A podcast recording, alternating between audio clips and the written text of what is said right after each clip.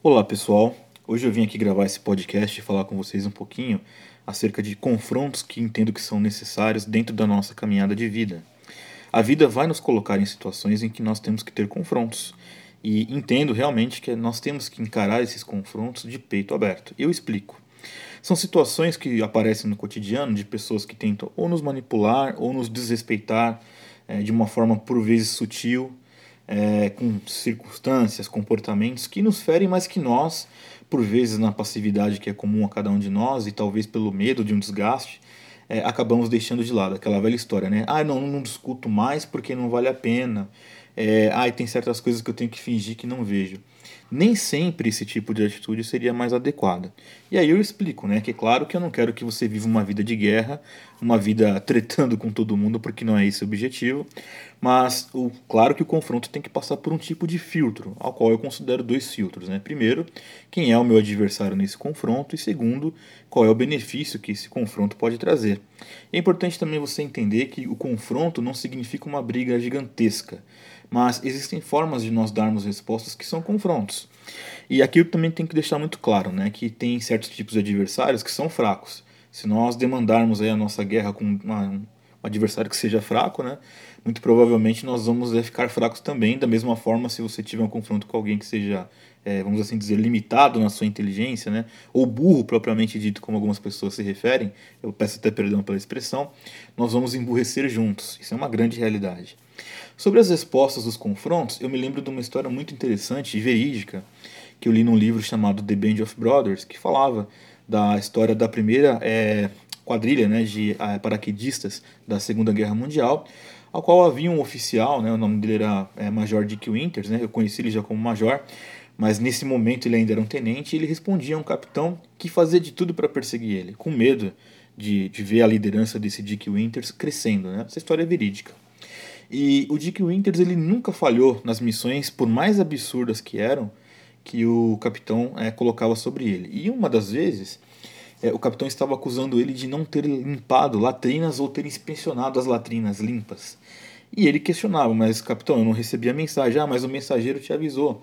É, em tal horário, ele falou, em tal horário eu estava executando outra atividade. Né? Então, diante da intransigência do capitão, o resumo da conversa entre os dois foi o seguinte: o senhor vai ser punido porque o senhor não inspecionou as latrinas e a sua punição é ficar o fim de semana aqui dentro do quartel. E aí ele, o major né, Dick Winters ficou olhando isso, né, e relutando um pouco, né, o capitão falou assim, ah, você sempre fica o fim de semana dentro do seu quartel, então aceite e acabou. Ou é isso, ou é corte marcial. Dick Winters respondeu, então bom, então eu vou assinar aqui. Ele pegou um papel, assinou, falou, vou endossar a minha corte marcial. Que isso é um grande problema dentro das Forças Armadas, né? E o capitão ficou surpreso de que Winters não foi insubmisso, né, foi diante da submissão que era exigida, ele respondeu um confronto que foi um divisor de águas para ele dentro do exército. Por quê? Porque quem é, viu acima daquele momento da corte marcial entendeu que havia uma perseguição nata porque o Dick Winters era brilhante e o outro capitão era questionável.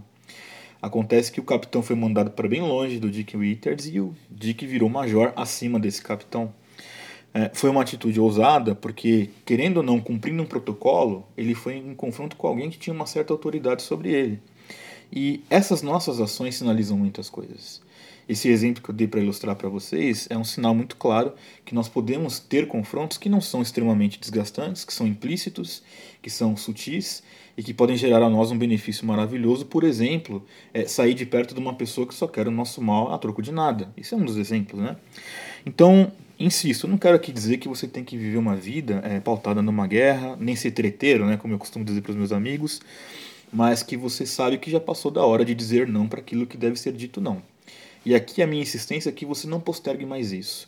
Nós sabemos, e todos nós sabemos, que tem coisas na nossa vida que tem que ter um ponto final e nós temos que aprender a dar esse ponto final. Esse ponto final, ele não precisa ser traumático, ele vai exigir de nós inteligência, sabedoria para usar os filtros, né, como eu falei, para saber se esse confronto vale a pena.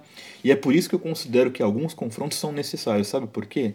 Porque além de nós sabermos que temos que dar um ponto final, é justamente esse tipo de confronto que nos torna mais maduros, que nos torna mais adultos, mais ponderados e cientes daquilo que nós não queremos ser e daquilo que nós não queremos ter na nossa vida. E aí eu termino essa reflexão insistindo para você: Coloque o ponto final naquilo que você já sabe que tem que ter um ponto final, naquilo que você está postergando à toa, naquela, naquelas suas omissões que você acha que ah, estou aqui me privando. Não. Você está apenas é, postergando um problema que pode ser grande se você não souber colocar um ponto final. E finalizo, de fato, né, aqui o nosso podcast com uma frase maravilhosa do Charlie Chaplin, que todos conhecem, né? E na, que diz o seguinte: Nós não devemos ter medos dos confrontos, até os planetas se chocam e do caos nascem as estrelas. E é assim também acredito que é a nossa vida, e é isso que eu espero que você reflita essa semana, tá certo? A gente se vê em breve. Um grande abraço a todos. Até mais.